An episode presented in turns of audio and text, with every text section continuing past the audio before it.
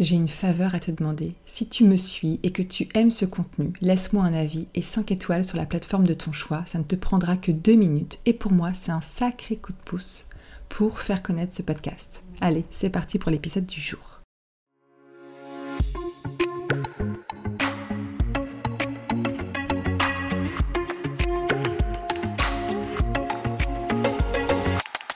Salut à toi, bienvenue sur S'accrocher dans la boîte, le podcast. Ici, j'y révèle le dessous caché des marques. Moi, c'est Morgane. Je suis entrepreneur, créatrice, dompteuse de marques, mais aussi auteur. Et surtout, je suis une serial cogiteuse. Dans ce podcast, seul ou en bonne compagnie, je t'embarque avec moi pour mieux comprendre les recettes secrètes du succès d'un projet. Et par succès, j'entends aussi l'idée d'une marque bien dans ses baskets. Allez, c'est parti.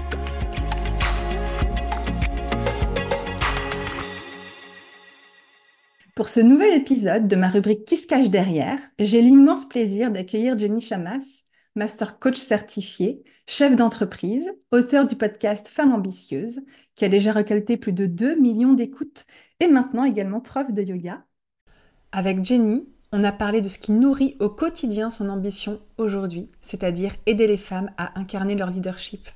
On a parlé de stratégie alignée qui prend le temps de se peaufiner pour qu'elle nous corresponde vraiment, on a parlé d'être flexible dans sa planification, de l'importance de se laisser du temps, de revenir à soi, de se connaître, de se réaligner avec sa vision, de prioriser, car trop d'entrepreneurs, et j'en fais partie, s'attachent aux détails plus qu'à l'idée de faire tourner un business, et sans business, bah il n'y a plus d'entreprise. On a parlé aussi d'être amoureuse de son offre, on a parlé aussi euh, de tomber amoureuse de son combat de la magie de se faire accompagner pour grandir, pour gagner du temps, pour rester focus. On a parlé de l'énergie, de pause, de connexion aux autres, de ne pas cesser de rêver. Et vous allez découvrir que Jenny est une céréale rêveuse. On a aussi évidemment décortiqué ce qu'était que l'ambition et que finalement, eh bien, on pouvait toutes réussir à l'être et que vous l'êtes déjà certainement sans même le savoir. Et on a aussi parlé euh, de faire corps et de faire cœur avec son entreprise. Et on a parlé d'évidemment beaucoup d'autres sujets.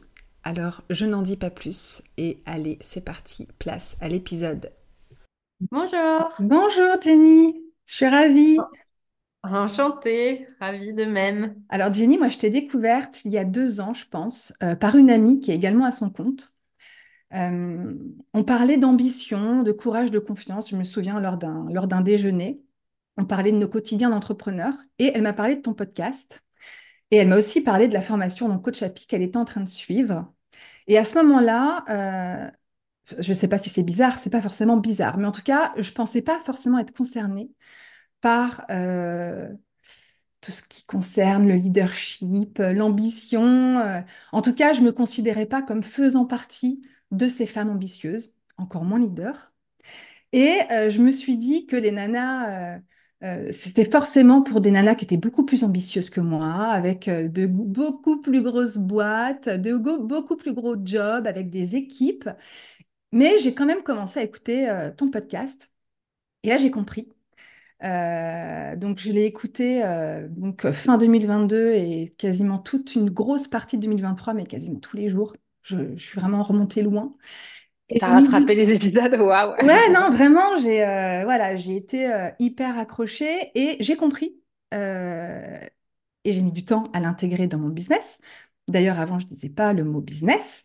mais j'ai compris que le leadership, bah, en fait, c'était pas vraiment quelque chose qui était pour moi à la base dans mon, dans mon, tu vois, dans mon vocabulaire mais que finalement, bah, c'était aussi pour moi. Et ça, j'ai mis du temps à me dire, mais en fait, si, c'est pas que pour, euh, tu vois, les nanas qui ont des grosses boîtes, euh, qui euh, sont dans le codir, si elles sont, elles sont salariées. Non, c'était aussi pour moi et que surtout, j'avais vraiment intérêt à m'y pencher plus sérieusement en tant que chef d'entreprise et même en tant que solopreneur et seule à la barque.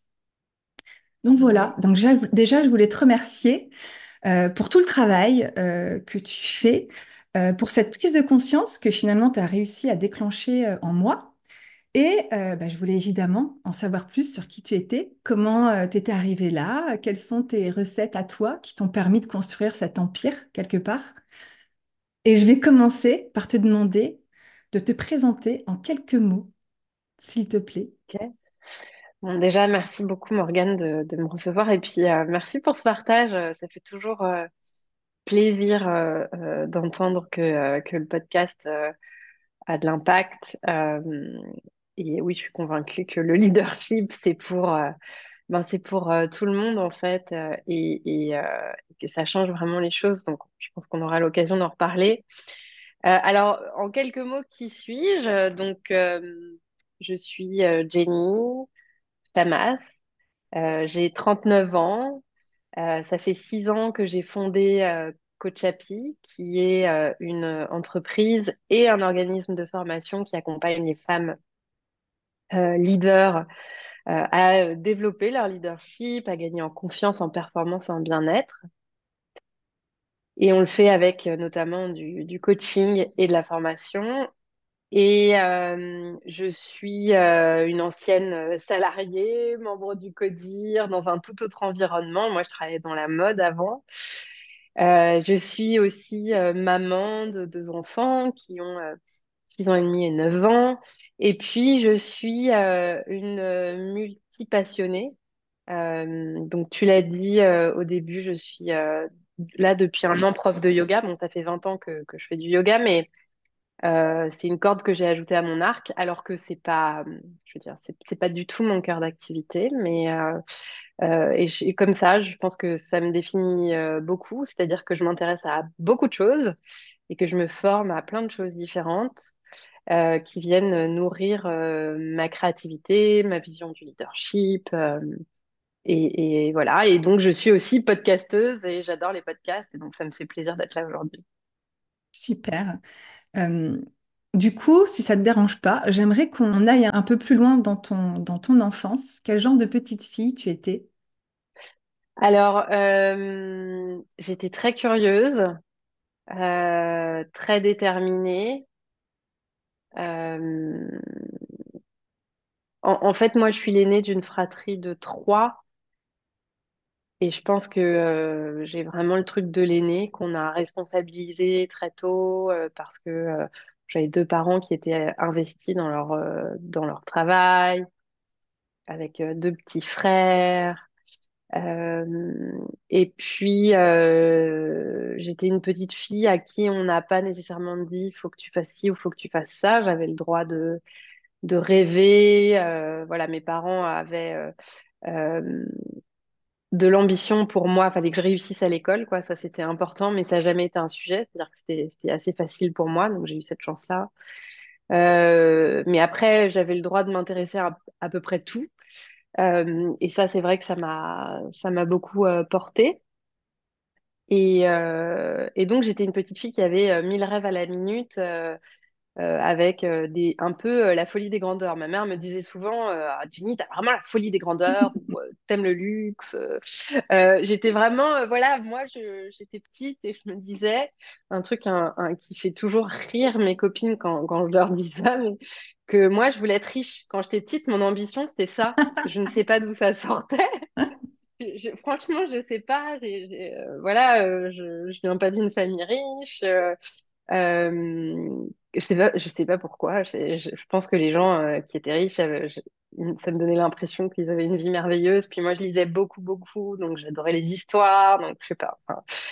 Euh, et puis voilà, je me suis imaginé euh, tout ce qu'on peut imaginer. Alors beaucoup dans la justice. hein. donc je me suis imaginé avocat. Je me suis imaginé à un moment, je voulais être juge au Conseil constitutionnel. Euh, j'ai voulu être euh, policière, euh, tu vois. Donc, et puis, ben, à un moment, ça a switché, ça a switché dans des trucs beaucoup plus artistiques et créatifs. Et c'est comme ça que je suis arrivée dans la mode. Et puis, mais voilà, moi, je voulais être patronne, quoi. Ça, c'était mon truc. Je voulais être patronne. Génial. Et hum, t'as grandi, t'as grandi où? Alors, moi, j'ai grandi euh, à différents endroits et je pense que ça, ça a assez jalonné mon parcours. C'est que mon père il travaillait euh, dans le bâtiment et donc euh, on a beaucoup déménagé. Donc, j'ai, je suis née à Paris, j'ai grandi en partie en banlieue parisienne, mais j'ai aussi habité en Normandie, à Rouen, j'ai habité à Toulouse, j'ai habité en Martinique. j'ai souvent changé d'école et, et je, pense que ça, ça a vraiment aussi euh, contribué à la personne que je suis aujourd'hui. C'est-à-dire que bah, il a fallu que je m'adapte et en même temps, ça a éveillé une grande curiosité euh, sur plein de trucs parce qu'à chaque fois, il faut redécouvrir un environnement. euh, voilà. Donc, et, j'ai fait mes études entre Paris et Toulouse. Ok. Et du coup, euh, t'as fait quoi comme étude? Alors moi, j'ai fait des études généralistes. euh, j'ai fait Sciences Po, Ouais. euh, l'Institut d'études politiques à, à Toulouse. Et puis, euh, parce que je savais pas trop ce que je voulais faire et que c'était des sujets qui m'intéressaient énormément. Et puis, euh, je m'étais dit que bah, ça me donnait quelques années pour choisir euh, une spécialisation. Et en même temps, euh, pendant que j'ai fait Sciences Po, j'ai continué à me dire, non, mais en fait, euh, moi, j'ai envie de travailler avec des créatifs, dans un environnement créatif. Et c'est comme ça que j'ai atterri dans la mode. Et finalement, j'ai pas vraiment travaillé avec des créatifs parce que j'ai travaillé pour une maison de luxe que j'ai adorée, Hermès, mais euh, on peut pas dire, enfin, moi, j'étais très loin des, créatifs, on va dire. Et puis, euh, après, j'ai travaillé euh, dans la fast fashion euh, pendant très longtemps. donc là non plus, on peut pas dire que l'univers créatif était fou, mais par contre, j'ai travaillé avec des, gens super et j'ai eu de, voilà, des expériences euh, riches. Mais finalement, j'ai fini par quitter euh, la mode. Euh, et, et du coup, tu m'as demandé, ouais, qu'est-ce que j'avais fait comme étude? Ouais, qu'est-ce que t'avais fait comme Et je me suis perdue. Donc j'ai fait Sciences Po. Ouais. Et puis après, je me suis spécialisée dans la mode. Donc j'ai Mm, fait l'Institut français de la mode, qui est un peu un, c'était à l'époque, hein, je crois que c'est toujours un master 2 euh, Ok. C'est une école. euh, C'est une école, euh, c'est une école de mode? C'est une école de mode dans la, qui forme des, des, euh, des créatifs, mais aussi et surtout qui forme euh, des, des gens des, au management de la mode. Donc moi, c'était plutôt ça. C'était Mm. un, un parcours qui m'apprenait à travailler dans le secteur, mais sans être euh, la, la créatrice euh, voilà, de, de mode. En étant la tête pensante un peu, non? Voilà, en tout cas, euh, la tête business, on va Ouais. dire. Ouais. Mais ça rejoint euh, euh, ce que tu voulais faire quand tu étais petite, parce que finalement, si tu voulais être une patronne, quelque part, euh, ça t'a... Oui, oui, c'était. D'ailleurs, j'ai pendant très longtemps voulu être patronne d'une des marques pour lesquelles j'allais travailler. C'est- C'était, pour moi, c'était ça mon ambition, en fait. Ouais. Euh, il en était très loin, hein, euh, soyons très honnêtes. Euh, Ça, ça aurait peut-être pu arriver si j'avais continué, mais en tout cas, j'ai bifurqué avant. Ok, super. Donc, euh, qu'est-ce qui a fait que tu as quitté quelque part le milieu de la mode? Alors, en fait, j'avais le sentiment d'être arrivée à la fin d'un cycle. dans le sens où je suis quelqu'un de très passionné. Euh, donc en fait, tout ce que je fais, c'est euh, je le fais parce que euh, voilà, j'ai une envie, un élan qui me porte. Et puis un beau jour, j'ai plus ressenti cet élan. Et quand je faisais le point de pourquoi j'ai plus l'élan, je me suis demandé, ben, est-ce que c'était le poste que j'occupais? Est-ce que c'était l'entreprise pour laquelle je travaillais? ou est-ce que c'était autre chose? Et finalement, c'était le problème, c'était pas le poste, c'était pas l'entreprise en tant que telle. C'est-à-dire que il fallait pas que je reste dans le secteur en fait parce que j'aurais, pareil, j'aurais été, je me serais ennuyée, je pense. En fait, euh, tout simplement, euh, je veux dire, orienter mon énergie sur euh, des vêtements à longueur de journée, ça ne m'intéressait plus en fait. T'avais perdu un peu le sens, peut-être, non? voilà, j'avais perdu le sens. Et il n'empêche que je suis toujours euh, très très attirée par le beau. Mais bon, moi, je bossais pour une marque de fast fashion, donc le beau, euh, je veux dire, euh, on faisait pas de l'art, quoi. hein. Donc, C'était euh, quelle donc marque, voilà, ça, ça me, ça, ça me plaît. Ah oui, oui, H&M, qui, était euh, une belle boîte par ailleurs. Alors Ouais. aujourd'hui, avec mes convictions écologiques, euh, je, pour d'autres raisons, je ne retournerai pas du tout dans ce secteur-là. Mais en fait, très honnêtement, à l'époque, euh, j'avais pas encore conscientisé tout ça. Et, euh, Voilà, et, donc j'ai réalisé que, un, euh, j'étais plus passionnée et qu'une autre marque dans le même secteur n'allait pas me passionner. Et puis deux, euh, j'avais toujours voulu euh, entreprendre. C'était un peu un rêve de gosse. Je disais, ben, quand ça allait avec mon rêve de j'ai envie d'être riche, c'était, j'avais compris un truc. J'avais compris que c'était compliqué de devenir riche si tu n'avais pas ta propre entreprise, à moins d'être euh, héritier. Et moi, euh, je n'étais pas une héritière, donc euh, voilà. Et du coup, j'avais ce truc, non, mais de toute façon, un jour, je créerai mon entreprise. Et en fait, bah, c'est à ce moment-là que je me suis dit, mais en fait, c'est ça, je pense que je suis arrivée au bout d'un cycle, j'ai appris plein de trucs. Maintenant, peut-être que ce que j'ai appris, je peux le mettre au service d'un projet qui est le mien. Euh, et, voilà, euh, voilà comment c'est arrivé. Et c'est arrivé notamment parce que, comme je savais pas ce que je voulais faire, euh, je savais que je voulais changer, mais je savais pas quoi faire. Je me suis faite coacher Et d'ailleurs, à l'époque, on en revient au truc des podcasts, mais c'est que à l'époque, j'écoutais le podcast de Brooke Castillo. On était en 2017. C'est une coach américaine. Donc euh, moi, déjà, ça m'a complètement explosé le cerveau. hein. C'est-à-dire qu'en un an, juste en écoutant son podcast, j'ai l'impression d'avoir fait euh, des bons en avant de folie. Et puis après, bah, quand il a fallu que je ré- réfléchisse sérieusement à, la suite de ma carrière, je, me suis fait coacher dans, euh, son entreprise. Et, puis très vite, en fait, je me suis dit, mais en fait, moi, je vais devenir coach comme Brooke Castillo, à l'américaine, pas à la française. Parce que, bah, parce que, en fait, euh, je me disais que l'offre n'existait pas en France à l'époque. Et à l'époque, c'est vrai que ça n'existait pas vraiment. hein. Depuis, ça s'est beaucoup développé. Et, euh, et je me suis dit, bah, c'est simple, je vais créer ça comme entreprise, puisque de toute façon, je fais déjà un peu ça avec mes équipes. C'est déjà, en fait, ce que j'aime faire et ce que je sais faire, c'est aussi euh, ce pourquoi les gens viennent me voir, tout le temps me demander des conseils, etc. Alors, le coaching, c'est pas du conseil, mais en tout cas, je pense que j'avais déjà une forme de posture qui pouvait correspondre. Et puis, bah, ça n'a pas loupé, parce que ça, effectivement, ça m'a bien correspondu. Super. Donc, tu fais cette formation, euh, donc dans le, enfin, c'est pas l'organisme, mais dans l'école de Brooke Castillo. Ouais. Tu pars aux États-Unis? Non, tu l'as fait. Alors oui, oui, il y avait un déplacement aux États-Unis, mais c'était assez court, c'est-à-dire que la majeure partie du- de la formation se passe à distance, mais tu avais une semaine sur place, euh, ce qui était euh, gé- génial, franchement. Euh, donc oui, je fais la formation, je quitte mon job euh, et euh, je rentre de la formation et je crée mon entreprise. Euh, voilà, c'était euh, très, euh, voilà, les choses se sont enchaînées très vite. Et donc c'était euh, c'était il y a six ans. En 2017, t'as dit donc.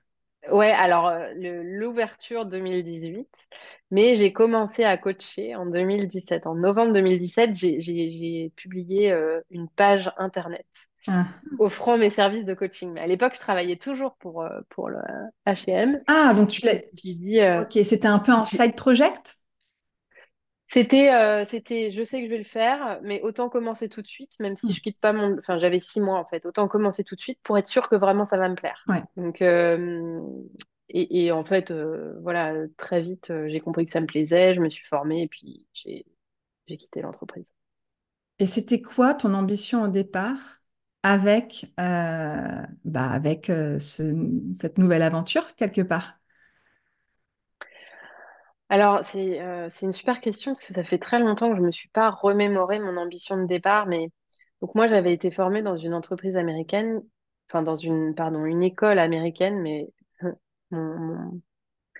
Euh, mon lapsus est assez révélateur, c'est que euh, ce qu'avait cette école de génial, c'est que non seulement le niveau de coaching attendu était très élevé, et en plus, une fois qu'on était certifié, on avait accès à euh, une formation business en ligne, ce que les écoles euh, en France ne proposaient pas du tout. C'était intégré? que, donc, voilà, Oui, ça faisait partie. Alors, l'école coûtait cher, mais euh, en fait, une fois que tu étais devenu coach, tu avais tout validé, tu avais accès à plein de cours sur comment monter un business en ligne. Et moi, je n'y connaissais rien.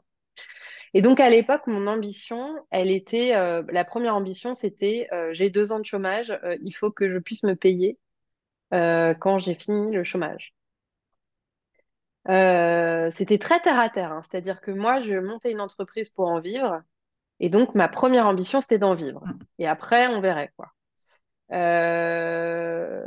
Et puis, c'était après, l'ambition, elle s'est tournée vers l'ambition de l'école. C'est-à-dire que l'école à l'américaine. hein. Je pense qu'on n'a pas du tout ce truc-là en France, mais à l'américaine, c'était l'école célébrait les entrepreneurs qui arrivaient à 100 000 euh, dollars de chiffre d'affaires et puis ensuite à 1 million de, dollars de chiffre d'affaires, etc. Et donc moi, étant dans cette école, je me disais, waouh, bah, mon, mon objectif, c'est de faire 100 000 euros de chiffre d'affaires. Et, et puis, et en fait, ça a évolué. C'est-à-dire qu'au début, c'était ça. Et puis, en fait, après, très vite, quand j'ai euh, commencé à coacher vraiment, j'ai compris que mon ambition, évidemment, les finances étaient très importantes, mais ça, c'est parce que sinon, il n'y a pas de business, en fait. hein. Ouais. Mais que mon- ma véritable ambition, elle était euh, féministe. Et euh, mon ambition, c'était de donner des outils aux femmes qu'on n'apprend pas à l'école et qui permettent, euh, selon moi, de gommer quelques différences, de- quelques, quelques, quelques injustices. euh, euh, voilà. Donc, euh, je voulais, je trouvais que les outils de coaching étaient si riches et vraiment, ils m'avaient changé la vie personnellement, que je voulais pouvoir en faire bénéficier les femmes pour qu'elles puissent rattraper un peu les, les désavantages qu'on a à être une femme dans le monde du travail et qu'elles puissent pleinement incarner leur leadership, obtenir les postes qu'elles veulent, être à l'aise pour euh, négocier leur rémunération, euh, entreprendre, lever des fonds. Voilà, qu'elles se sentent vraiment confiantes pour le faire. Ok, donc ça, c'était, c'est venu très très vite en fait. Tu as posé euh, cette Oui, vision-là en fait, bon, déjà, moi, je, je voulais coacher que des femmes euh, Hmm. parce que c'était plus facile pour moi. Moi, je suis une fille, une fille à fille. j'adore les mecs, hein, mais quand même, coacher les femmes, pour moi, c'est plus facile. Et, euh, et puis, euh, euh, je dirais qu'au début, je croyais que j'allais coacher des mamans qui travaillent. Parce que c'était moi ma problématique quand quand j'étais euh, à des postes à responsabilité chez H&M, c'était que j'avais des enfants en bas âge. Donc j'étais là, bon, comment on concilie un travail et, et des enfants? Et puis en fait, bah, avec le temps, j'ai affiné ça. Et notamment, je l'ai affiné parce que en coachant les femmes que je, mes clientes, je me rendais compte que l'aspect qui m'intéressait le plus, c'était vraiment justement comment elles arrivaient à euh, exprimer leur leadership. Et donc, du coup, ma niche a un peu bifurqué euh, et c'est devenu beaucoup plus clair et plus centré sur le, sur le leadership. Mais c'était pas le point de départ. Oui, en fait, euh, peu importe si tu parlais à une maman ou euh, à une femme euh, qui n'était pas encore mère ou qui ne voulait pas le devenir, Exactement. Ça n'avait rien à voir, en Ouais, fait. Mm. ok. Tu as affiné Et d'ailleurs, on- quoi. oui, et puis euh, d'ailleurs, je veux dire aussi, les, les, les femmes qui n'ont pas d'enfants, elles ont aussi besoin de préserver leur équilibre vie pro, vie perso, en fait. Et donc, c'est tout ça. En fait, finalement, c'est, pas la maternité qui m'intéressait, quoi. C'est ça que je veux dire. Même si c'est un sujet intéressant, mais c'était vraiment le leadership. ok, super. Et est-ce que tu avais mis en place une stratégie, un plan, euh, des étapes euh, plutôt claires pour justement euh, euh, bah, réussir à atteindre ton ambition de départ? Euh, ou est-ce que tu y allais un peu au feeling au début? Alors, euh, je dirais que euh, c'est un peu des deux. La première chose, c'est que j'ai fait un plan financier. C'est-à-dire que je me suis dit, OK, bon, j'ai le chômage pendant deux ans. Si jamais euh, au bout des deux, et ça me suffisait pour vivre. Donc, et si au bout des deux ans, j'ai plus de chômage, c'est quoi mon plan? Donc, je savais que à peu près, je pouvais tenir, euh, combien de temps je pouvais tenir. Donc, ça, c'était le plan. Et l'autre plan, c'était, en fait, c'est simple, je trouve des clients et je facture. Et il faut faire rentrer l'argent. Euh, donc moi, j'ai pas fait de business plan, j'ai pas, si tu veux, déjà, je dirige une entreprise. Alors aujourd'hui, c'est pas vrai, mais à l'époque, j'avais quasi aucun coût. Je travaillais seule. Mon coût, c'était mon ordinateur et je travaillais euh, dans un bureau que je louais, euh, un bureau partagé. Donc voilà, mes coûts, c'était ça en fait. hein. C'était Internet, le téléphone, un ordinateur. Et puis, vaille que vaille. hein. Euh, donc, j'avais pas besoin non plus de réfléchir euh, trop fort à la trésor ou à des euh, business plans compliqués. Il fallait juste trouver des clients et voilà. Euh, et, au début, mon plan, c'était de dire, je prends tous les clients qui viennent, quelle que soit leur problématique, parce que de toute façon, j'ai besoin de développer ma compétence de coaching. Plus je coach, meilleur coach je serai. Et puis de toute façon, euh, je cherche des clients. Donc en fait, j'ai envie de dire, euh, même si donc c'est, j'ai coaché des hommes, j'ai coaché sur des sujets différents du leadership, j'ai coaché plein de gens euh, jusqu'à jusqu'à ce que je sois full full en coaching et que je commence à voir, ok, le, le noyau dur des gens que je coach et les sujets sur lesquels j'ai le sentiment de vraiment bien les accompagner, c'est ça, ça et ça. Et du coup, après, au fur et à mesure, j'ai adapté ma stratégie. Euh,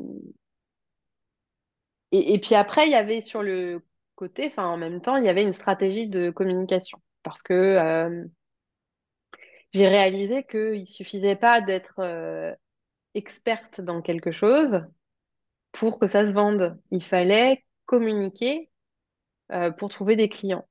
Et donc, j'ai très vite mis en place un compte Instagram et j'ai lancé mon podcast. Donc, j'ai monté ma boîte en mai, j'ai lancé mon podcast en septembre.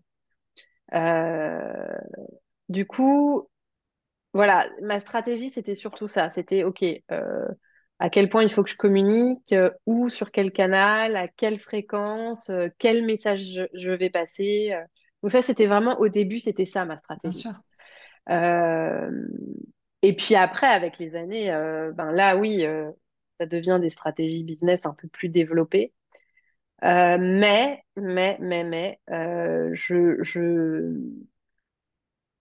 j'ai constaté quelque chose, c'est que euh, c'est bien d'avoir une stratégie, c'est aussi bien de savoir que ça ne va jamais se passer comme prévu. Et donc, il faut pas non plus consacrer trop, trop de temps à, à la stratégie. Parce que, bah, parce que en fait, si ça se passe pas comme prévu, il faut savoir rebondir. Et la deuxième chose, c'est que je me rendais compte aussi, enfin, je me suis rendu compte avec les années, que si je passe trop de temps dans le mental et dans la stratégie, justement, euh, à me faire des nœuds au cerveau. Donc, par exemple, si je dis j'ai un objectif de chiffre d'affaires et que je pose sur le papier, OK, donc il y a tel produit, tel produit, tel produit, on va faire tant ici, tant ici, tant ici, et que je vois un trou dans la raquette et que je me dis, ah bah là, il manque cent mille ou je sais pas. euh, euh, en fait, je sais que c'est pas la peine de passer mille ans à y réfléchir. Je vais juste savoir que, OK, il y a un petit, un trou dans la raquette là. Je le sais. J'ai pas besoin de trouver la solution maintenant, mais je me laisse beaucoup porter par mon intuition, mon élan, mon cœur. Et si, et, après, j'ai des, un peu des, des, des alarmes qui s'allument. Si au bout d'un moment, ben, on est vraiment loin de ce qu'on avait prévu, l'alarme s'allume et là, euh, on se dit, OK, bon, bah, soit on réduit la voilure euh, pour coller à la tendance du moment, euh, soit on, on prend des nouvelles décisions pour arriver à l'objectif. Mais, mais voilà, je, je, je, je passe pas non plus trop, trop de temps à ça. Parce que sinon, après, je, je, je perds de vue pourquoi je fais ce que je fais. Ouais, je comprends. Je perds, je perds de vue la passion, en fait. Ouais, ouais, je comprends. Être plus dans l'action, dans le faire, parce qu'en fait, c'est ça aussi qui, qui permet euh, de se planter si on se plante, de rebondir. euh, Ouais, ok. Donc, quelque part, vraiment, tes premières étapes pour te faire connaître, c'était de développer, euh, voilà, de travailler ta com, de créer un compte Instagram et de lancer ton podcast. ouais. Et puis de dire à tout le monde ce que je faisais, hein. Ouais. Mais dire Bah, à tous les le gens que je connais. Ouais, c'est ça, c'est que tu participais certainement à pas mal de réseaux. Enfin, tu... Voilà, tu... J'ai fait, j'ai fait un peu de réseau, mais finalement pas tant que ça. Mais j'ai en tout cas activé mon réseau, Ouais, ça c'est sûr. ouais, ok. LinkedIn? Euh, ouais, un peu LinkedIn. Euh, un peu LinkedIn, mais moi, ma, ma, ma boîte s'est surtout développée grâce au podcast et à Instagram. Et puis, il y avait une newsletter. hein. Donc, une fois que les gens Oui, me connaissaient, étaient abonnés, ben après, je, je les animais à travers euh, des écrits, des emails. euh, ce qui est toujours le cas aujourd'hui d'ailleurs. Ça, tu ce qui, continues. c'est- ce qui est, ce qui est toujours le cas et qui est, euh, de mon point de vue, absolument indispensable. En fait, tu n'as pas changé ta stratégie depuis le début, pratiquement. Euh, Enfin, ton socle de base, c'est celui-ci. Et tu as toujours été... euh, ouais, Ouais. Non, je l'ai juste fait évoluer, j'ai fait évoluer le message, euh, et puis j'ai fait évoluer l'équipe, c'est-à-dire qu'à l'époque j'étais seule, euh, maintenant on est six. Hmm, Euh, donc euh, voilà, et donc moi je ne fais plus tout ça toute seule. Enfin, ce serait impossible de toute façon. Non. Sinon, je me demanderais bien comment tu fais pour dormir. Et en termes de marque, euh, parce que tu as une identité visuelle qui est, quand même marquée, euh, est-ce que c'était pour toi important euh, de travailler une cohérence de marque dès le début, de travailler, tu vois, ton, ton identité visuelle, de travailler tout ce socle-là? Alors, ouais, alors c'est très ambivalent. C'est-à-dire que c'était important. D'ailleurs, avant même que je monte officiellement ma boîte, quand j'ai fait la page internet, à l'époque, j'habitais en Corée du Sud, à Séoul. Et donc, mon mari m'avait aidé à faire la page internet et je lui avais dit, mais attends, euh, j'ai pas de logo, comment on fait là? Il m'a dit, t'inquiète, je connais une fille, euh, euh, elle, elle fait euh, de l'art visuel, etc. Et donc, j'ai payé quelqu'un, je sais plus combien j'avais payé d'ailleurs, pour me faire un premier logo qui est, qui est- il y a très très longtemps, euh, qui a jamais qui a été, été utilisé six mois peut-être. Donc oui, c'était important euh, parce que bah du coup, le premier investissement que j'ai fait, c'est ça. Et en même temps, euh, c'est pas là où j'ai mis l'accent. Euh, alors, il y a, y a trois ou quatre, non, il y a quatre ans peut-être maintenant, j'ai euh, euh, demandé. Donc là, on est sur la troisième identité visuelle et, et cette troisième identité visuelle, elle a été presque entre guillemets galvaudée depuis quatre ans parce que la créatrice qui nous l'a faite, euh, euh, qui a fait toute la charte, etc. Je pense que si elle voyait ce qu'on fait aujourd'hui, elle se dirait mais il suit plus du tout ce que j'ai dit. Donc c'est la catastrophe. Euh, et, et je dis, je dis que c'est ambivalent parce qu'à la fois, je, je pense que c'est extrêmement important et en même temps, euh, je rechigne parce que moi, je suis très mauvaise pour ça. C'est vraiment pas du tout mon expertise. En revanche, je sais euh, ce que j'aime et ce que j'aime pas, dire ce qui est beau et ce qui l'est moins, euh, en tout cas à mon goût. Hmm. Et clairement, je, jamais je noterai euh, l'identité visuelle de ma marque comme quelque chose de beau. Donc, j'ai une frustration là, notamment pour avoir travaillé dans le luxe, travailler, enfin, être extrêmement admirative de- d'univers très créatif. Clairement, je sais que voilà, chez nous, c'est pas la force du tout. Mais en fait, d'un point de vue business, euh, j'ai décidé, et avec mon équipe en marketing, on a décidé qu'en fait, c'était pas la priorité euh, que c'était assez cohérent. En fait, c'était assez clean et assez cohérent pour que ça fonctionne en l'état. Et que donc, du coup, euh, bah, en fait, on a, des chantiers, tu dois toujours prioriser, bah, c'est pas le chantier qui est prioritaire. Donc, à la fois, il y a une identité et elle est respectée, c'est-à-dire que chacune sait quelle est la charte de couleur, la charte graphique, etc. Le site, euh, voilà, on fait gaffe. Et en même temps, euh, ben, si tu me disais, est-ce que je suis amoureuse euh, de l'identité visuelle de ma marque? Ah non, ça, Ok, voilà. mais euh, c'est suffisant et ça fonctionne et euh, Mais ce qui est important, c'est que euh, je suis amoureuse de nos programmes de coaching. Ouais, Je suis amoureuse de, euh, du ton avec lequel on s'exprime pour notre... Et, et en fait, pour moi, c'est ça qui est important parce que en fait, c'est ça mon cœur de métier, en réalité. complètement. Les messages que tu portes sont là et c'est ce qui fait Voilà. écho, c'est ça, ça résonne et c'est le plus important, quoi. Et hum, justement, en parlant de marque, de nom de marque, etc., euh, tu as du coup utilisé ton propre nom pour euh, ta marque. Ça, c'est un sujet qui est euh, tout le temps, qui revient tout le temps sur ouais, le, sur le tapis pour, c'est compliqué, ouais, pour beaucoup d'entrepreneurs qui se lancent. Et du coup, souvent, j'ai, en face de moi des femmes qui me disent, non, mais là, tu vois, Morgane, je vais pas utiliser mon nom personnel parce que je sais qu'un jour, j'aurai une équipe. Et du coup, je trouve ça intéressant parce que toi, tu as utilisé ton nom euh, personnel et euh, tu as une équipe. Donc, euh, quelque part, c'est peut-être pas un sujet pour toi. Et du coup, je trouvais ça intéressant d'avoir ton avis. Alors, bon, déjà, il faut qu'on... Enfin, si on revient à la genèse, mon entreprise s'appelle Coachapi. Mm.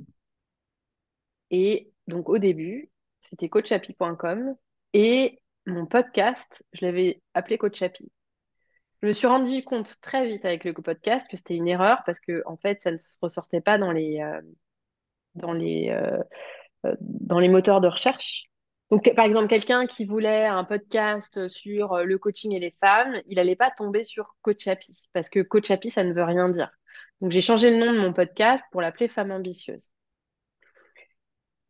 Et puis, Et tu as vu la euh, je- et différence? puis en Excuse-moi, je te coupe. Ah bah oui, Ah, non mais bien sûr, non, oui, ça. oui, en termes de recherche, enfin moi je conseille à tous les gens qui ont des podcasts de- d'avoir un nom de, de podcast euh, qui, euh, qui est parlant. Oups, je vais peut-être Euh, changer le mien du coup.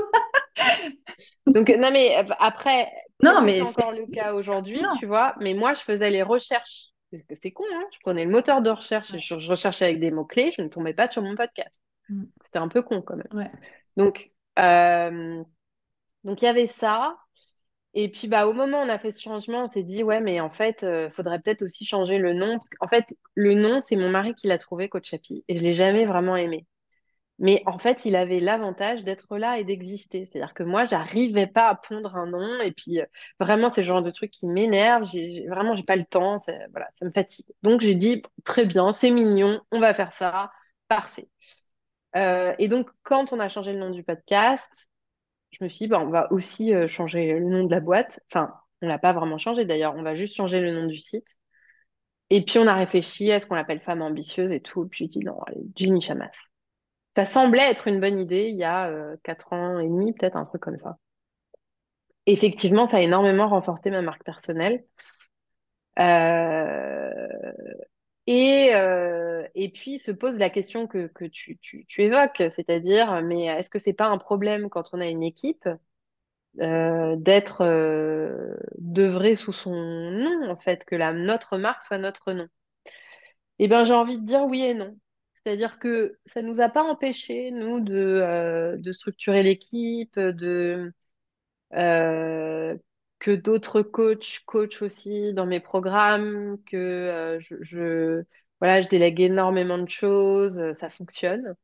Je pense que les personnes qui envisagent de revendre leur boîte doivent éviter ce genre de stratégie parce que euh, du coup, c'est quand même un peu compliqué de revendre une boîte qui porte ton nom. Bien que Stéphane Plaza l'a fait. a quand même un empire avec euh, euh, en vendant son nom, donc euh, bon, ça reste à prouver que vraiment c'est c'est Mm. si nul que ça.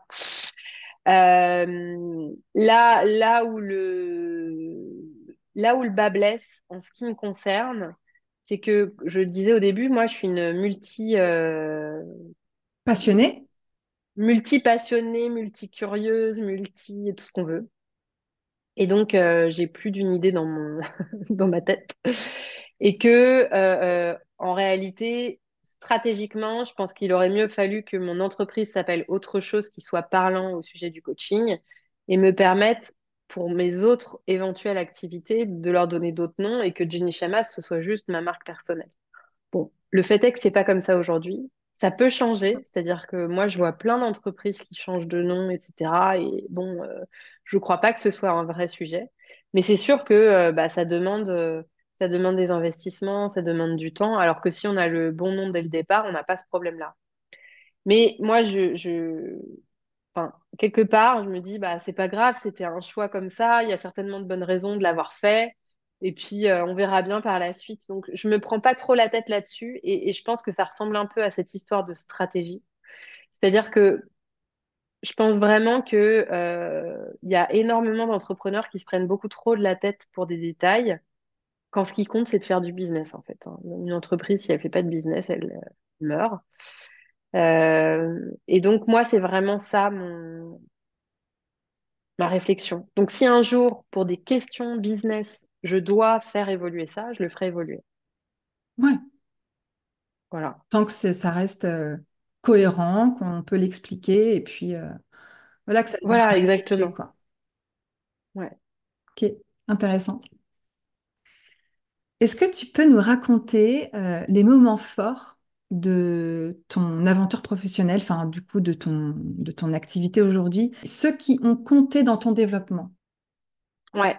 Alors, le, premier moment fort, c'est, c'est pas quelque chose que j'ai fait, mais je, vais le di- dire parce que euh, c'est, c'est important, c'est que au moment où je cherchais mes premiers clients, donc j'avais pas encore un premier client payant, j'étais un peu désespérée parce que j'étais là, oh là là, mais comment je vais faire?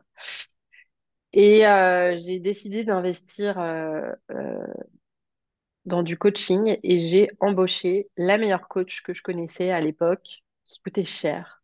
Et j'ai mis tout l'argent que j'avais mis dans ma boîte dans cette coach. Et en trois mois, parce que elle m'a énormément. En fait, c'était une coach mindset, donc elle n'est pas du tout une coach business. Donc on a vraiment juste travaillé l'état d'esprit. Mais bon, voilà, moi je crois beaucoup au fait que personne ne va vous apprendre le business. Euh, c'est plus utile d'avoir le bon état d'esprit. Euh, et en fait, en trois mois, bah, j'ai, voilà, j'avais, j'avais généré, euh, je me rappelle, 24 000 euros de chiffre d'affaires. Et ce qui, à l'époque, pour moi, était énorme. Et donc ça, ça a été le premier temps fort, c'est de voir que investir en moi et oser prendre ce risque, c'était probablement ce qui payerait le plus pour ma boîte. Ensuite, euh, le deuxième, ah bah alors après, le deuxième moment fort, c'est quand la première cliente, euh, évidemment, est arrivée et qu'elle m'a dit en deux secondes euh, oui. Et là, j'étais là, c'est vrai, mais c'est trop bien. Donc voilà, et puis après, on s'habitue. Hein. Après, ça devient, ça devient l'habitude. Mais ensuite, le deuxième temps fort, c'est donc en 2019, j'ai, euh, fin 2019, j'ai créé euh, notre programme de coaching qui s'appelle Leaders Ambitieuses, qui est un programme de coaching de groupe qui existe maintenant depuis 4 ans, euh, avec lequel on a accompagné plus de 400 femmes, qui est génial. J'étais encore en train de coacher ce matin justement nos, nos, clientes. Et ça, ça a été un énorme temps fort parce que je coachais en individuel, je suis passée au groupe, je crée un format euh, euh, nouveau. Euh, et c'est vraiment aussi le moment où cette vision du leadership, de comment aider les femmes à déployer leur leadership est arrivée. Et mon message a aussi beaucoup évolué à ce moment-là. Ça, c'est vraiment le deuxième temps fort. Euh, troisième temps fort, c'est six mois après le recrutement de ma première salariée, euh, responsable marketing, donc qui s'appelle Alice, Alice Gouget, euh, qui se trouve être euh, une de mes, euh, de mes amies de Sciences Po que j'ai recrutée, qui travaille toujours avec nous. Et ça, c'était énorme pour moi, un premier salarié. Énorme temps fort. Sachant que j'avais déjà, je travaillais déjà, je collaborais déjà avec Marion, une prestataire externe, qui travaille toujours avec nous et qui a la responsabilité des opérations. Mais euh, c'était pas pareil d'embaucher quelqu'un et de voilà d'avoir faire signer un CDI, payer des charges et tout ça. C'était quand même un gros, beaucoup plus gros engagement. Mm, mm. Euh, voilà. Et puis euh, ensuite, bah il y a eu il y a eu plein de temps forts. Il y a eu l'arrivée de, de, de, en salarié aussi de Virginie qui, qui est coach et qui est responsable des programmes. C'est-à-dire qu'à un moment j'ai délégué la responsabilité des programmes de formation. Euh, et puis, euh, euh, je dirais que le temps fort euh, de 2023, bon, il y en a eu plein, mais un des grands temps forts, c'est qu'on a aussi, on a donné vie à un rêve de l'équipe qui était de faire un énorme événement avec, en invitant plein de clientes. Et donc, on a fait un gros événement avec 70 de nos clientes à Paris, un séminaire, et ça, c'était génial. Euh, en fait, j'ai vraiment le sentiment qu'il y a des temps forts euh, chaque année, quoi. Et, c'est ça qui est assez dingue, c'est que euh, moi, j'avais vraiment une vision de l'entrepreneuriat en me disant, bon, ça va être dur les premières années, puis après, ça va rouler, puis après, ça sera peut-être même, je vais m'ennuyer et tout ça. en fait, pas du tout, mais chaque, chaque année est un challenge, mais dans les, dans les deux sens du terme, c'est-à-dire un challenge, bah ouais, faut y aller, quoi, faut y arriver mais un challenge ultra excitant et positif aussi, euh, de euh, on va créer de nouveaux trucs. Euh, mais, mais, mais je dirais, pour résumer, les, les temps forts sont pour moi très marqués par mon équipe, parce que je travaille énormément en co-création, et mes clientes. Parce que c'est ça, c'est mon moteur en fait. Bien sûr. Vraiment accompagner les femmes et, et les aider, c'est mon moteur. Donc, tous les temps forts, c'est des temps euh, liés à ça. Tu les visualises, ces, ces temps forts? Et en fait, ils se concrétisent. J'imagine que tu as déjà visualisé tes temps forts pour 2024. Alors, euh, c'est très marrant. C'est un, travail que j'étais justement en train de faire euh, cette semaine, de me dire, OK, c'est une question qu'on se pose trop peu, donc je vais la proposer ici parce que les entrepreneurs qui, qui écoutent, ça leur ça les aidera peut-être, c'est de se dire, OK, si j'avais une baguette magique et que mon business n'existait pas et que je partais d'une page blanche, qu'est-ce que je voudrais euh, que ce soit dans six mois? Et je trouve que plus on passe du temps dans notre business, plus ça fait longtemps et plus on se raconte l'histoire que les choses peuvent pas changer parce qu'on a pris des habitudes, parce qu'on fait les choses d'une certaine façon, parce que les clients attendent de nous certaines choses. Euh, mais en fait, qu'est-ce que ça fait du bien de se dire, OK, je suis page blanche, baguette magique. Et donc, euh, oui, ça m'a permis de visualiser certaines choses. Alors, ce qui est cool, c'est que finalement, il n'y a pas beaucoup de choses qui changeraient. Euh, mais quand même, mais quand même, euh, je me rends compte que, bah si, en fait, il y a des trucs que j'ai envie de faire évoluer, des trucs que je veux qu'on fasse différemment. Euh, moi, je veux avoir aussi un rôle un peu différent. Et, et ça fait du bien de se poser ces questions-là. Et donc, la visualisation, jusqu'à présent, m'a toujours aidé à vraiment matérialiser les, les projets. Alors, ça se passe jamais comme prévu, hein, par contre. hein. Jamais, jamais, jamais, jamais. Mais à la fin, je me rends compte que, mais en fait, c'est pas ce que tu t'étais dit que tu rêvais de faire un jour. Ah, mais si, ça y est, c'était ça, en fait. Marrant. La visualisation, c'est un peu comme un travail de, euh, tu sais, de raccourci quelque part. Comme si euh, c'était tout un nœud partout. Puis quand tu visualises juste, en fait, ce que tu veux, ce qui peut être beaucoup plus simple que ce que tu t'es mis en tête. Bon, faut encore le mettre en place. Mais c'est vrai que ça peut, euh, ça peut pas mal aider. Ça aide et puis euh, ça, ben, déjà, euh, cognitivement, ça permet de générer les émotions qu'on ressentira le jour où ça va arriver. Et donc, ça veut dire qu'on peut ressentir ces émotions-là dès maintenant sans attendre que ça arrive. Déjà, c'est hyper agréable, mais aussi, ça nous met dans les conditions pour y arriver. Et, euh, et puis, ça permet de rêver, en fait. Ça autorise à, penser, ça, fait un peu sortir du tunnel de l'entrepreneur qui se dit, Ah, faut y aller, faut y aller, faut y aller, je fonce tête baissée, je, euh, j'ai fini ça, mais non, mais il y a encore ça. C'est aussi se dire, non, mais en fait, pourquoi je fais Mm, tout mm, ça, en vrai? Faut que je respire un peu, faut que je, je profite. Euh, et je trouve que cet équilibre-là, il est, il est pas facile à trouver. Et hum, tu m'as parlé de temps forts qui sont un peu arrivés en, en le voulant quelque part. Est-ce qu'il y a eu des surprises, des belles, de, vraiment de belles surprises qui sont arrivées comme ça ou non, tout était quand même quelque part euh, dans ta vision? Ah si, si, si, si, si. Bah, en fait, si, il y a des surprises parce que tu vois, par exemple, je te parlais du séminaire de l'année dernière. Ce séminaire, euh, moi, je l'avais visualisé, mais c'est vrai que je repoussais toujours. Je repoussais parce que c'était compliqué à organiser. Mon équipe me disait, mais allez, on le fait. J'étais là, non, mais en fait, c'est pas la priorité. Pourtant, j'en avais très envie. Et en fait, par exemple, la surprise, c'est que euh, bah, j'ai deux collaboratrices la- l'année dernière qui m'ont dit, bah non, on prend le projet, parce que en fait, toute l'équipe voulait le faire. Et je te disais, on travaille en co-création, donc euh, parfois, euh, c'est moi qui suis embarquée dans des trucs. Et elles, elles ont pris le truc en main. Et en fait, je n'ai rien fait sauf, évidemment, animer la journée, être là, et puis, évidemment, donner du feedback sur ce que je voulais ou ce que je voulais pas. Mais elles ont vraiment pensé le truc et organisé le truc de A à Z. Et c'était un succès. Et pour moi, c'est la plus, ça c'est une surprise. Alors, je suis pas surprise qu'elles aient réussi à le faire. Je, suis juste, je me dis juste, mais c'est dingue ce qu'on est capable de créer parce que euh, toutes nos clientes présentes, elles avaient le smile à la fin de la journée, mais c'était un truc de dingue. Et, et, euh, je me suis dit, mais c'est fou parce qu'en fait, moi, j'ai juste été là euh, quelque part parce qu'on m'a demandé d'être là, mais c'est mon équipe qui a tout organisé. Et ça, euh, pour moi, c'est J'étais pas préparée à ça et c'était une magnifique surprise. Et après, toutes les surprises qui me sont arrivées, ce sont euh, des rencontres en fait. Des rencontres, euh, les, des rencontres avec euh, des partenaires, euh, des rencontres avec euh, des clientes.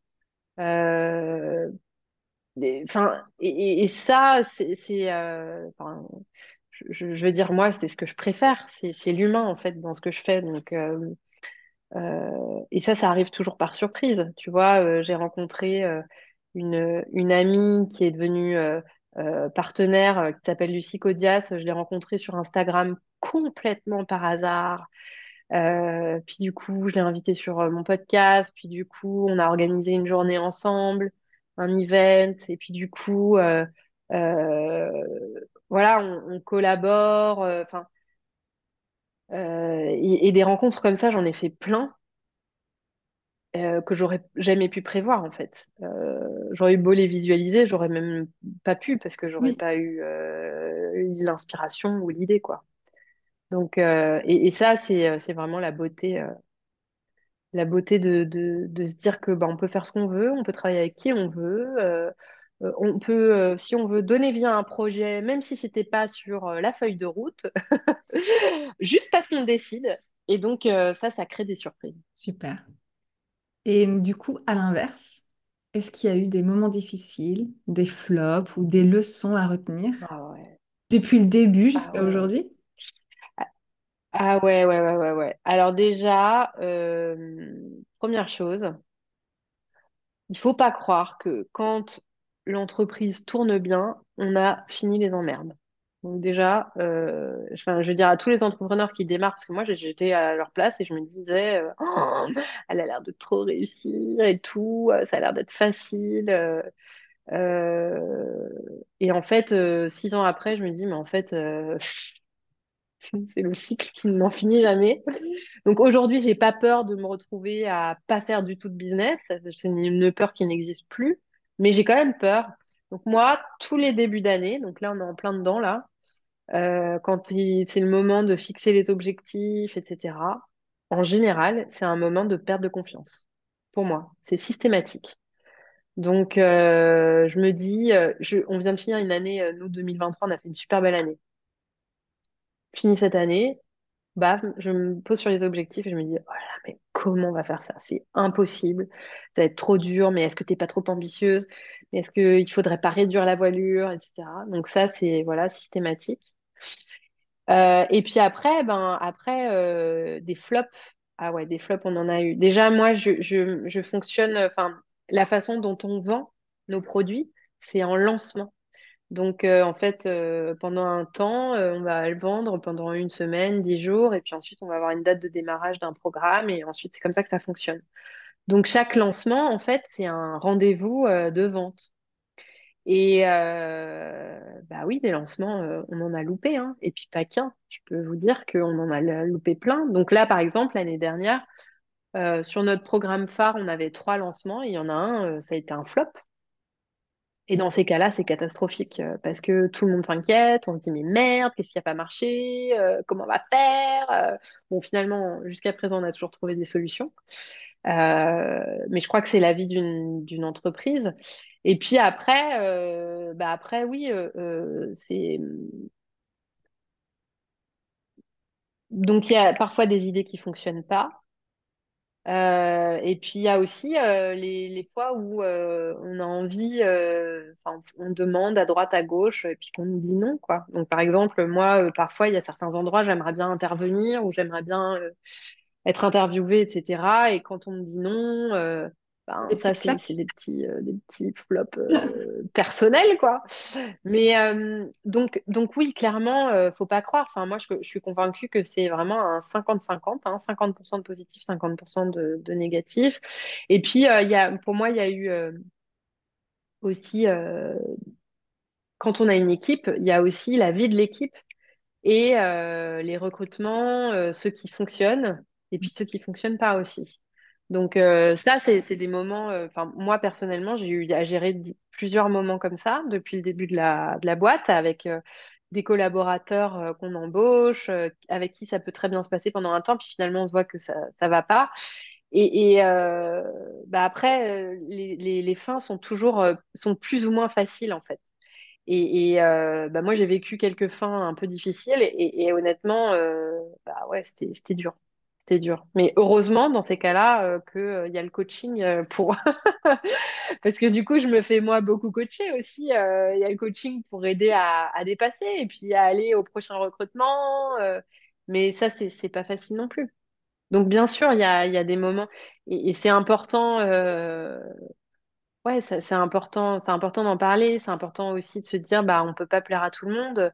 Il y a aussi des moments difficiles, bah, quand on est leader, euh, euh, il y a à la fois le côté, euh, bah, quand ça marche, tout va bien, tout le monde est content, et puis il y a aussi quand ça marche pas. Euh, ou quand euh, on n'est pas à la hauteur et que euh, on reçoit des feedbacks. Ça m'arrive de recevoir des feedbacks de mon équipe. Euh, bon bah c'est la vie, la vie d'une entreprise. mais je dirais que la somme totale est positive et c'est pour ça que je continue à faire ce que je fais. Mais bien sûr, bien sûr, il y a des moments difficiles et je crois que ce serait trop dommage de le de faire comme si c'était pas le cas. Parce que, en fait, sinon, c'est envoyer le message que l'entrepreneuriat, c'est c'est que du positif, mais c'est pas vrai en fait, c'est comme la vie, c'est du positif et du négatif. Et pour apprécier le positif, bah, il faut avoir euh, le moins bon euh, C'est aussi. vrai. Sinon, ce serait trop beau, finalement. Bah, sinon, je pense qu'on on donnerait pas le même, la même saveur au- à ce qui est positif, ce qui est positif, pardon. Donc aujourd'hui, tu diriges une entreprise qui est également organisme de formation, avec une équipe à gérer. Tu as un podcast qui dépasse les millions d'écoutes. Tu as une newsletter qui est hebdomadaire, si je me trompe pas.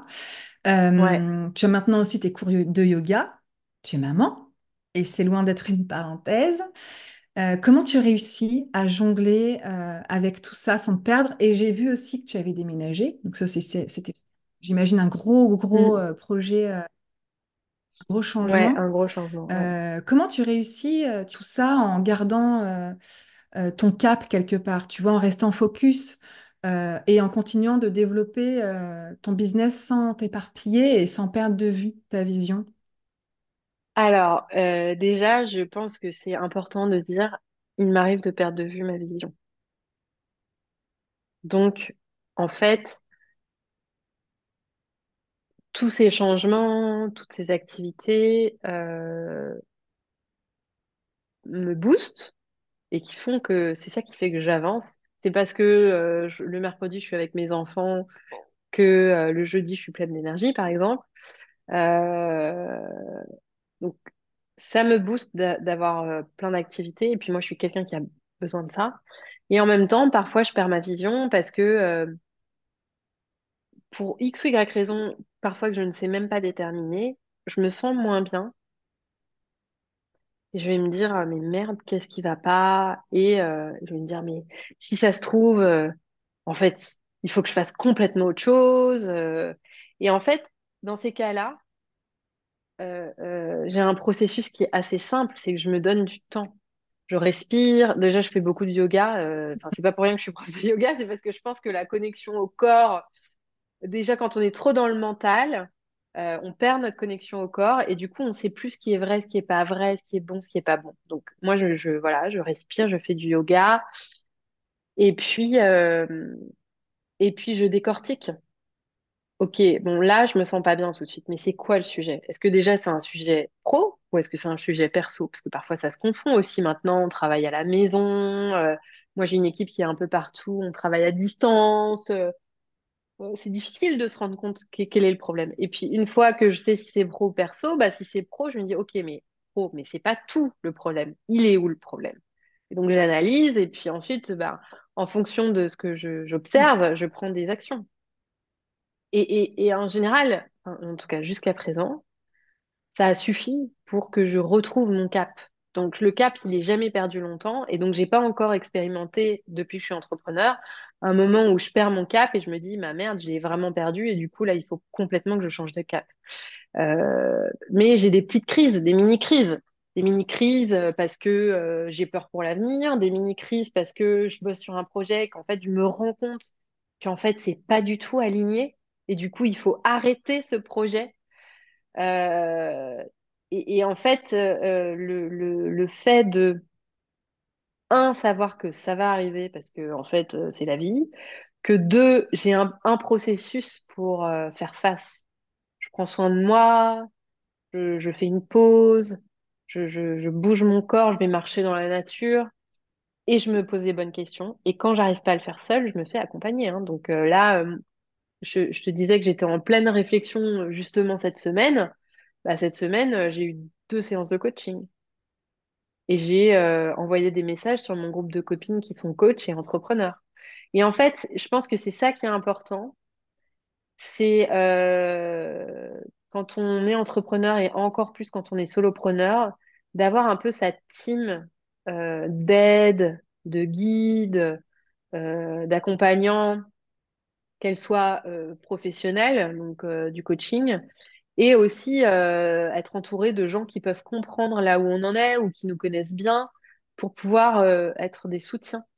Euh, donc moi, je fais vachement appel à ça, en fait. Les, fois où je me pose trop de questions, bah, en fait, je, je vais là et puis ça m'aide. Et puis l'autre truc qui est hyper important pour que je garde mon cap et ma vision, c'est que je me sente en énergie. Donc moi, je suis très, très attentive à respecter mon rythme. Et je me suis rendu compte que bah, mon rythme nécessitait, par exemple, que je fasse, je vais, je prends régulièrement des vacances. Euh, mon rythme nécessite que je fasse du yoga. Donc, en fait, parfois, ça doit être priorisé. Donc là, j'ai emménagé, par exemple, dans une maison où, euh, tu vois, là, je te parle, juste en haut, j'ai une mezzanine. Au-dessus de moi, bah, en fait, il y a mon tapis qui est déroulé. Donc, ce midi, j'ai fait une demi-heure de yoga.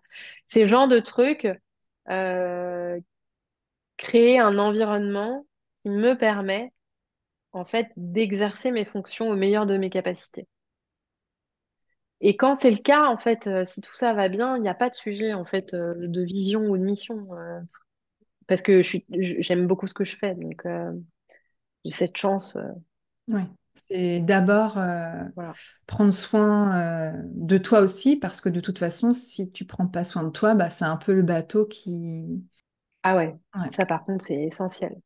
C'est essentiel et euh, au début, je me disais, c'est essentiel quand tu es seul, mais en fait, je me rends compte, non, mais c'est essentiel quand tu as une équipe, hein, parce que si, ouais, si, si le chef d'orchestre va pas bien, on a un vrai sujet au niveau de Ah oui, l'équipe. c'est plus ta propre responsabilité à toi, c'est aussi euh, la responsabilité de toute ton équipe, quoi. Enfin, ta responsabilité à toi Ouais, envers ton équipe quelque part. Oui, envers l'équipe. Et puis, euh, et puis en fait, euh, il y a un truc qui est quand même hyper important, c'est que ton équipe, elle a besoin que tu ailles bien. En vrai, c'est un peu ça. C'est un peu comme les... Alors après, euh, tout le monde, tous les adultes peuvent entendre qu'il y a des hauts et des bas, et voilà, il n'y a pas de sujet. Mais bon, clairement, si tu tapes des crises et que ça dure un an, deux ans, euh, les, les gens vont pas voilà, ils, ont besoin, ils ont besoin d'un drive, ils ont besoin de voir où ils vont. Je veux dire, euh, cette vision, elle doit être portée. C'est pour ça que c'est hyper important que quand on, quand on a le sentiment en tant que chef d'entreprise de, de plus trop savoir, c'est important d'arrêter d'être dans le faire, faire, faire, faire, de s'arrêter et de consacrer du temps à, OK, créer de l'espace pour, Je ne sais plus trop où j'en suis, c'est normal, ça arrive. Mais maintenant, on va, on va faire le tri, on va se dire, OK, où est-ce qu'on veut aller? C'est quoi le cap? Parce que, euh, bah, c'est comme ça qu'on avance, en Bien fait. sûr. Est-ce que tu as des rêves encore pas réalisés pour plus tard? Ah ouais, non, mais j'en ai plein. J'en ai plein. euh. Alors, c'est marrant, les premiers trucs qui me viennent, c'est des rêves perso. Et je pense que, parce que mes rêves perso, en fait, souvent nourrissent énormément le pro. C'est, un peu bizarre, hein, mais euh, donc moi, tu vois, par exemple, mon rêve, c'est euh, de partir euh, en famille pendant plusieurs mois. Ben, alors, on s'est dit pendant un été plein, quoi, de la fin de l'école, peut-être même une semaine avant, jusqu'à le jour de la rentrée, de partir en voyage. Et que euh, du coup, moi, je travaillerai pas sur cet été-là et mon mari non plus. Et on part en voyage euh, avec un sac à dos et on emmène deux enfants et on vadrouille. euh. Voilà, euh, ça c'est un rêve. Euh, Après, j'ai, euh, des rêves flous d'entrepreneuriat, c'est-à-dire que je me vois, moi, comme une multi-entrepreneur. Donc aujourd'hui, j'ai une seule entreprise, mais je pense que on se revoit dans dix ans, j'en aurai plusieurs. Donc euh, je ne sais pas encore euh, comment, euh, sous quelle forme, euh, mais je pense que ce sera le cas. J'ai des rêves euh, d'écrire, euh, des rêves de chanter, des rêves de... Alors chanter, pas écrire, pas faire un disque, hein, on s'entend, mais chanter pour moi, de chanter davantage. Par exemple, d'animer dans le yoga, de chanter dans le yoga. J'ai des rêves... Ouais, je sais pas, euh, de, hum, Ah oui, de... un autre rêve que j'ai, c'est euh, euh, d'apprendre tout ce, tout ce qu'on peut savoir sur les plantes, plus côté arboristerie, euh, voilà. Euh, Ouais, j'ai, j'ai plein de rêves. et peut-être aussi un jour de vivre face à la mer. C'est-à-dire que là, j'ai une maison très proche de la mer, dans laquelle je vais souvent. Mais euh, ouais, moi, un de mes rêves, euh, c'est d'avoir euh, mon En fait, salon t'arrêtes jamais de rêver. Ah, c'est génial. Non, ça épuise les gens autour de moi parce que moi, dès que j'atteins un projet, je suis déjà en train de parler du, du suivant. Donc, euh, je rentre de voyage, je suis là, bon, bah, l'année prochaine, on part là, hein. Et tu te laisses du temps déjà, là, par exemple, pour 2024, pour certains de ces petits rêves? Euh, écoute, euh, c'est une bonne question. Est-ce que je me laisse du temps? Ben, j'ai l'impression de vivre ma vie autour de mes rêves, en fait. hein. C'est euh, c'est c'est ça qui m'anime au quotidien. Tu vois, euh, par exemple, l'année dernière, enfin, ça fait deux ans que je veux euh, quitter Paris. Et ben, par exemple, l'été dernier, on a décidé qu'on irait à Rennes en été 2024. Et donc, ben, je me suis dit, bon, bah, je dis à mon mari, on n'a qu'à commencer à visiter des maisons en septembre. Et du coup, on a atterri à Rennes en décembre. Donc, en fait, c'est comme ça que je vis, en fait, tout le temps. Donc, euh, quelque part, mon problème, c'est pas comment mon rêve va devenir euh, réalité, c'était plutôt Mm, de quoi j'ai mm. envie de rêver. Ok.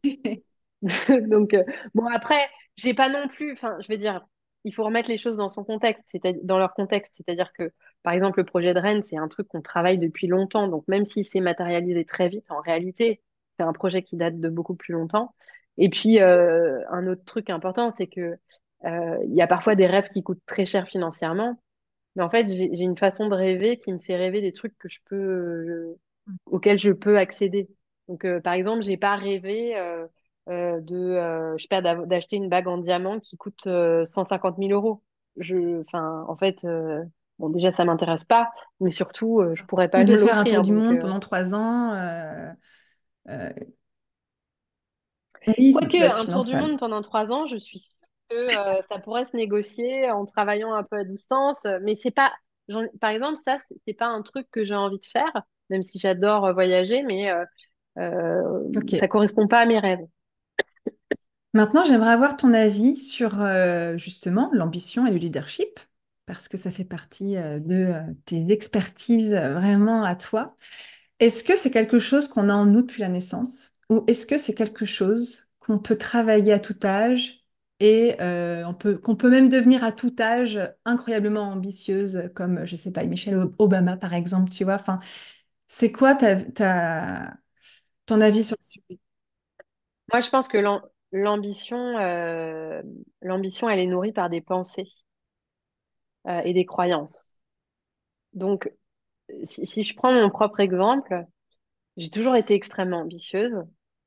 Euh, et l'ambition, je pense que c'est voilà, avoir l'envie de réaliser des choses, quelles que soient les choses. Alors, euh, quand j'étais gamine, je voulais être riche, mais euh, peut-être que mon ambition, elle aurait été, je sais pas moi, d'être infirmière, j'aurais réalisé cette ambition. C'est aussi une ambition. Donc, je pense que l'ambition est nourrie par la croyance qu'on est capable d'arriver à là où on veut aller. Donc, euh, je pense pas qu'on l'a ou pas de naissance, je pense qu'on nous l'inculque ou pas quand on est petit. Euh, et après, on a un drive, un- une facilité ou pas à l'intérieur. Donc, on est assez inégaux sur ça au démarrage. Euh, parce que, par exemple, si on a des parents qui nous ont biberonnés à t'es capable de tout, bah, on va peut-être pas réagir de la même façon que si on a des parents qui nous ont biberonnés à t'es vraiment nul. Ça, c'est une première chose. Euh, et c'est plus facile, c'est sûr, quand on entretient ses croyances depuis que t'es tout petit. Après, on a quand même un, outil magnifique qui s'appelle notre cerveau et, euh, je veux dire, les, neurosciences ont montré hein, que euh, le, cerveau, il était, malléable, que euh, on pouvait changer des chemins de pensée, que on pouvait retravailler des croyances. euh, et donc, je pense que rien n'est impossible euh, et que euh, tout est une question d'envie et ensuite, et ensuite d'y aller. Après, il faut aussi être conscient que moi je raconte une histoire comme ça qui a l'air géniale, etc. Je viens d'un milieu privilégié. J'ai jamais manqué de rien. En plus, je suis blanche dans un monde, euh, dans un pays où euh, clairement on est privilégié quand on est blanc. Alors mon seul euh, entre guillemets défaut dans lequel dans, le monde dans lequel je vis, c'est d'être une femme parce que bah ça, me met certaines barrières. Mais sinon, en fait, j'ai d'énormes privilèges. Donc c'est beaucoup plus facile pour moi de penser que l'ambition c'est facile. Mais pour répondre à ta question, je pense que quand on a euh, tout ce qu'il nous faut pour vivre, qu'on est euh, en bonne santé, euh, qu'on a de l'argent pour manger, pour se nourrir, pour se nourrir, pour se vêtir, pour se loger, qu'on se sent en sécurité. Alors là, l'ambition, c'est quelque chose qu'on peut travailler même si on n'a pas reçu les croyances qu'il fallait en, en étant enfant. Mais ça peut pas venir avant. C'est-à-dire qu'il y a quand même quelques cases à cocher. Euh, euh, et voilà, je, veux juste être très claire là-dessus parce que sinon, ce serait vraiment qu'un mensonge de dire euh, oui, évidemment, tout le monde peut le faire. enfin, il faut quand même déjà avoir un peu de chance. Et puis, et puis une fois que, voilà, on, a cette baseline et qu'on a et qu'on se dit mais merde, mais moi j'arrive pas à, à m'autoriser en fait euh, d'avoir des envies, à m'en sentir capable. Alors là, toutes les personnes qui pensent ça, je veux vous dire, mais écoutez, euh, euh, intéressez-vous à la façon dont fonctionne votre cerveau, intéressez-vous à la façon dont fonctionne votre corps, votre intuition.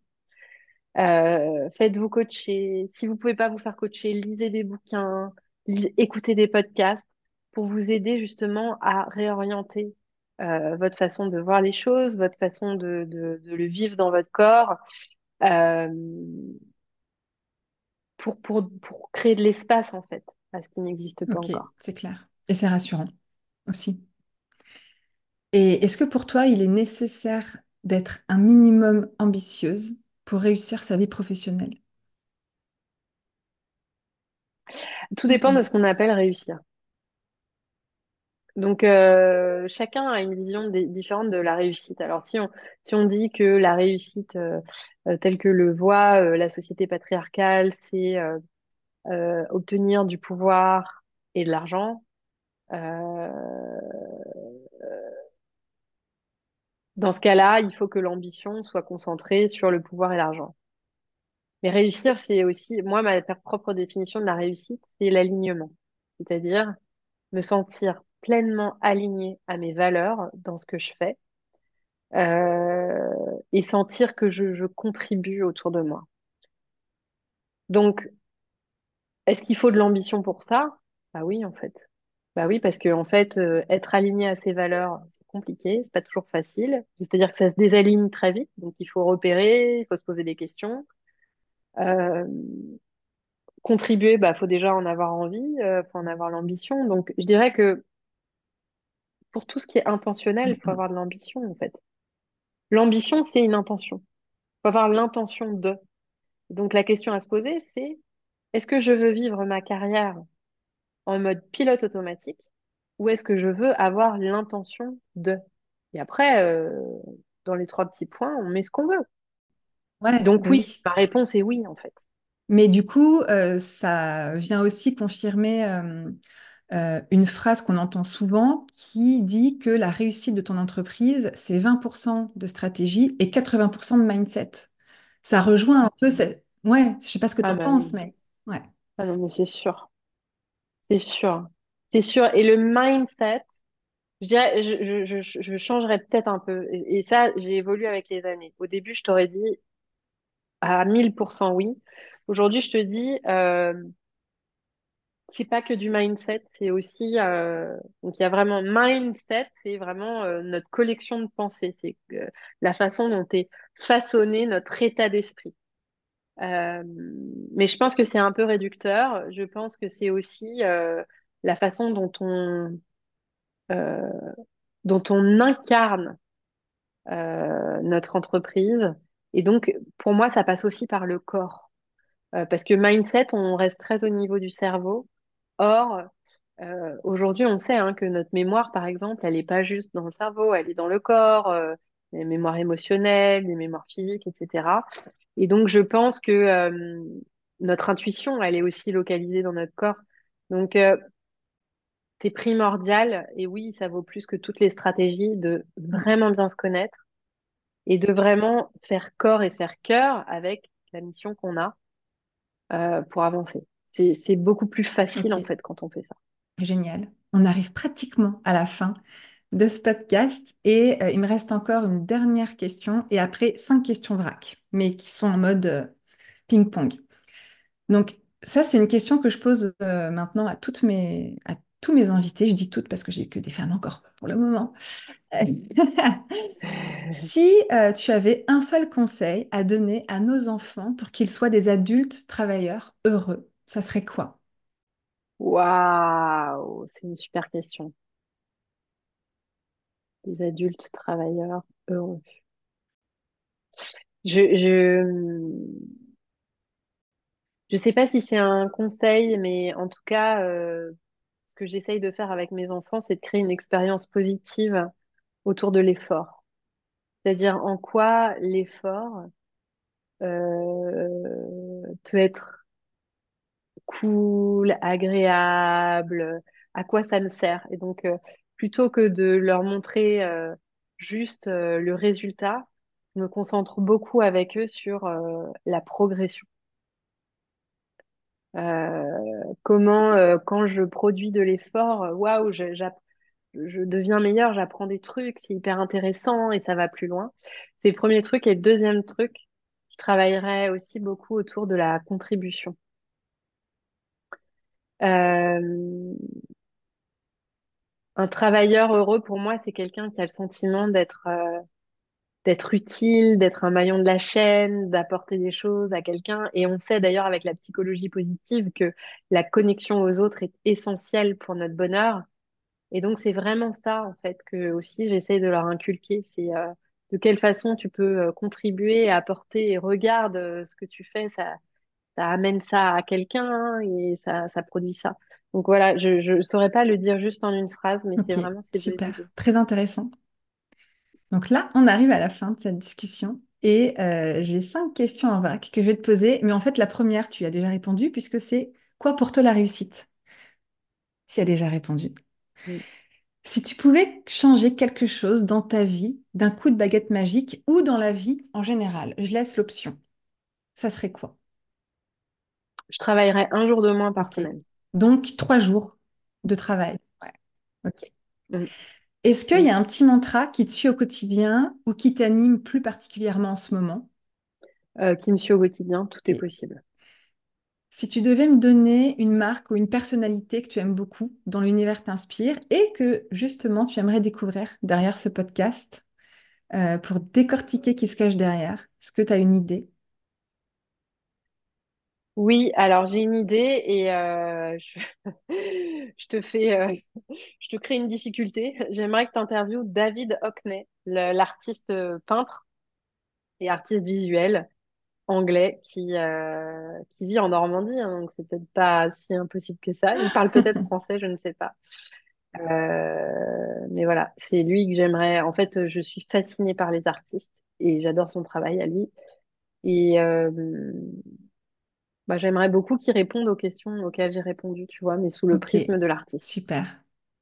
Et on finit par la question signature du podcast. Est-ce qu'on peut dire que tu es bien dans ta marque? Ouais, Ok.